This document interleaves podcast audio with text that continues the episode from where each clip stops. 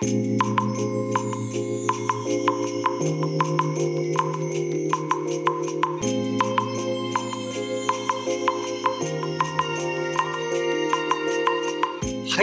おはようございます。本日はですね10月15日土曜日でございます。車の中の気温は20.9度ですね。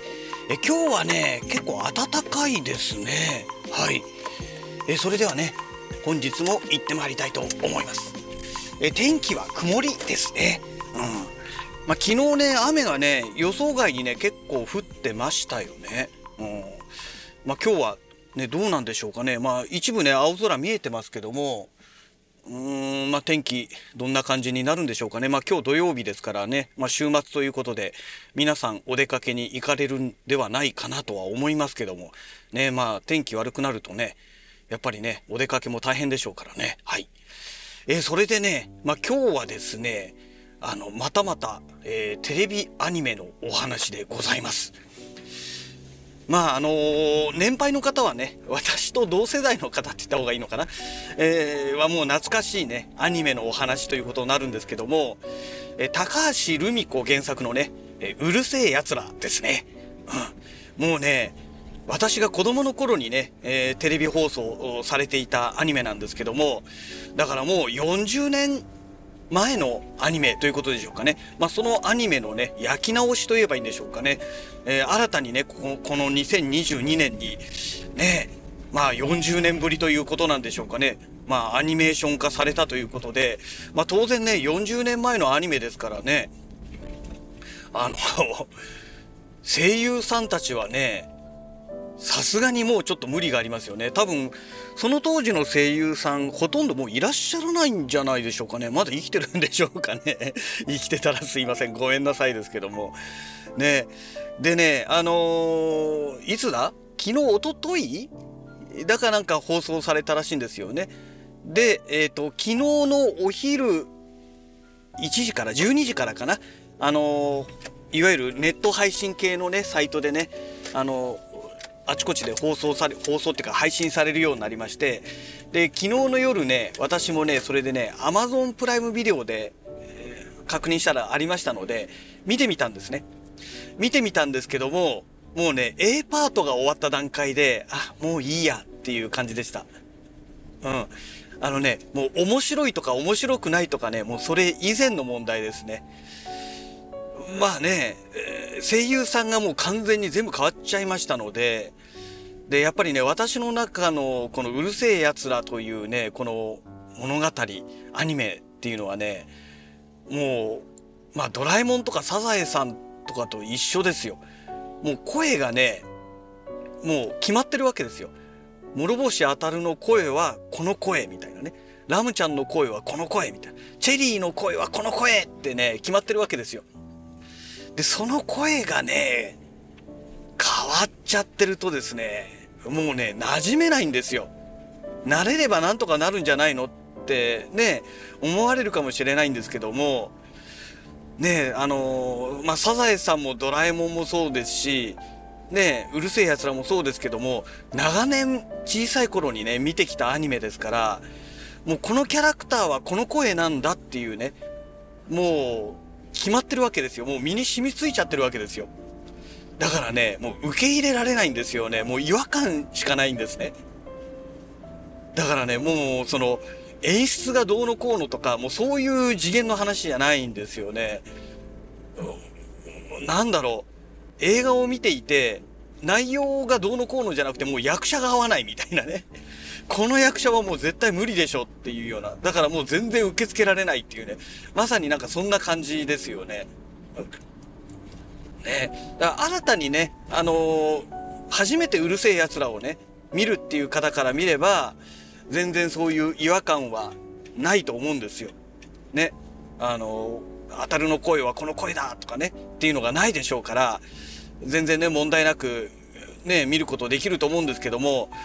ちょっとね、私には無理でしたね。で、やっぱりね、ドラえもんなんかもそうなんですよ。ね。声がね、もう何年も前に、何年も前なんてもんじゃないか、もう10年以上前なんですかね。変わっちゃったじゃないですか。ねえ。まあ、声優さんがね、年を取るからもうしょうがないんでしょうけども、で唯一ね声が変わってもあの声っていうかね声が変わってじゃない声優さんが変わってもあなんか問題なくいけたなと思ったのはルパン三世ですよね。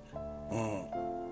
まあでもルパン三世もね結局あの次元のねあの声優さん亡くなっちゃいましたからね今年なってね。ですからもう無理なんじゃないですか？ねたまたまねあのルパンの声はねあのー、モノマネ芸人のね、えー、何でしたっけ？なんかいるじゃないですかあの人がね、えー、やたらとその声質が似ていてそっくりなんででねそっくりな喋り方でこうやってくれたから違和感なくこう来れたっていうのはありますけどもさすがに次元のね声そっくりでやる人って多分いないと思うんですよ。で基本的にね声優さん変わるともう完全にもうね変わっちゃうじゃないですか。ねだからねちょっとこのやっぱりなんだろうなうん昔のこのアニメの焼き直しっていうのはもうやっぱり無理があるのかなというね、うん、まあそんな感じがしますよね。だからもうその昔見たい見ていた我々のこのね世代の人たちねまあアラフィフ以上のね年齢の人たちが見ていたこのうるせえやつらを同じような感覚で見るのではなくてもう全く新しいそのなんだろう物語としてねまあ内容は一緒なんですけどね。ねっていう感じで見なきゃいけないんでしょうけどただねそれがねまた違和感を、ま、あのなんだろう増幅させてる理由がもう一つあってキャラクターデザインがね当たり前なんですけどまんま一緒なんですよ。だからねなんだろう余計に違和感がね加速してしまうっていうんでしょうかね例えば2022年バージョンで若干ねキャラクターがリメイクされるとかね微妙になんかちょっと変わるとかなってればまだねその違和感っていうのが若干ね薄れるかもしれないんですけどもねあの広角機動隊みたいにねまあ広角機動隊声優さん変わってないですけどもあの監督が変わるたんびにねキャラクターデザインが変わるじゃないですか。本当に。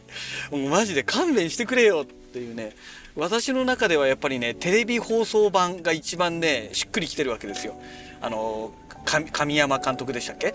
まああの監督のね作品がね一番しっくりきてるんですけどここ最近ねネットフリックスとかでなんか放送されてるとかいうやつはねもうなんか 3D アニメでしたっけ？かなんかになっててねちょっとねもうなんか違うなっていう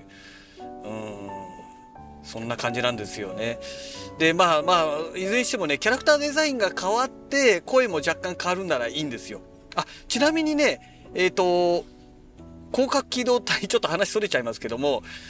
あの荒牧部長ねさあの公安参加って言ってるのに部長なんですよね。課長じゃねえのかよみたいな感じなんですけども。えっ、ー、と荒牧部長なんですけども映画とアニメは確か声が違うんですよね。声優さんたちが違ったような記憶ありますね。うん。あんまりねその辺は気にならなかったですけどね。うん。まあとにかくねあの話戻りますけどもうるせえやつらはねいやほんとねやっぱりねこんなに違うんだっていうのをねちょっと衝撃受けましたでも A パートを見た時点でねもうもういいやと思ってねオープニングの音楽始まったと同時に終了みたいな感じでね見るのやめちゃったんですけどもねえなんかねうんもうこれは仕方ないことなんでしょうけどもなんか受け入れられなかったですね。まあそういうねちょっと何とも言えない残念な気持ちでね今日の朝を迎えてるわけなんですけどもね、ドラえもんの声が変わった時もね、まあ、かなりねショッキングな状態に陥りましたけどもまあとはいえなんかドラえもんってなんか懐かしくてもう一回見ようかっていう感じにはねまああんまりならなかったのでああそういうもんなんだなっていう程度でね、えー、済ますことができたからよかったんですけどうるせえやつらはねやっぱりねもう一回ちょっと見たいななんて思ってましたのでなので今昨日の夜はね Amazon プライムビデオでその2022年版のやつを A パートだけ見てやめて口直しでね耳直しと言えばいいんでしょうかね。あの昔のねうるせえやつらのテレビアニメ放送のやつがね、えー、いくつかあったので、まあ、それを Amazon プライムで見てねまあなんとかあの気を鎮めてっていう感じでねそれで寝たんですけどもやっぱりねその感覚っていうのは恐ろしいものですよね。なかなかね一回ねそのこういうものだって身についてしまったものはね、えー撤去する排除するっていうのはねなかなか難しいものなんだなっていうのをね思い知らされましたね。はい、えーそんなわけでね会社の駐車場に 到着いたしましたのでまたね次回のラジログをお楽しみください。それではまた。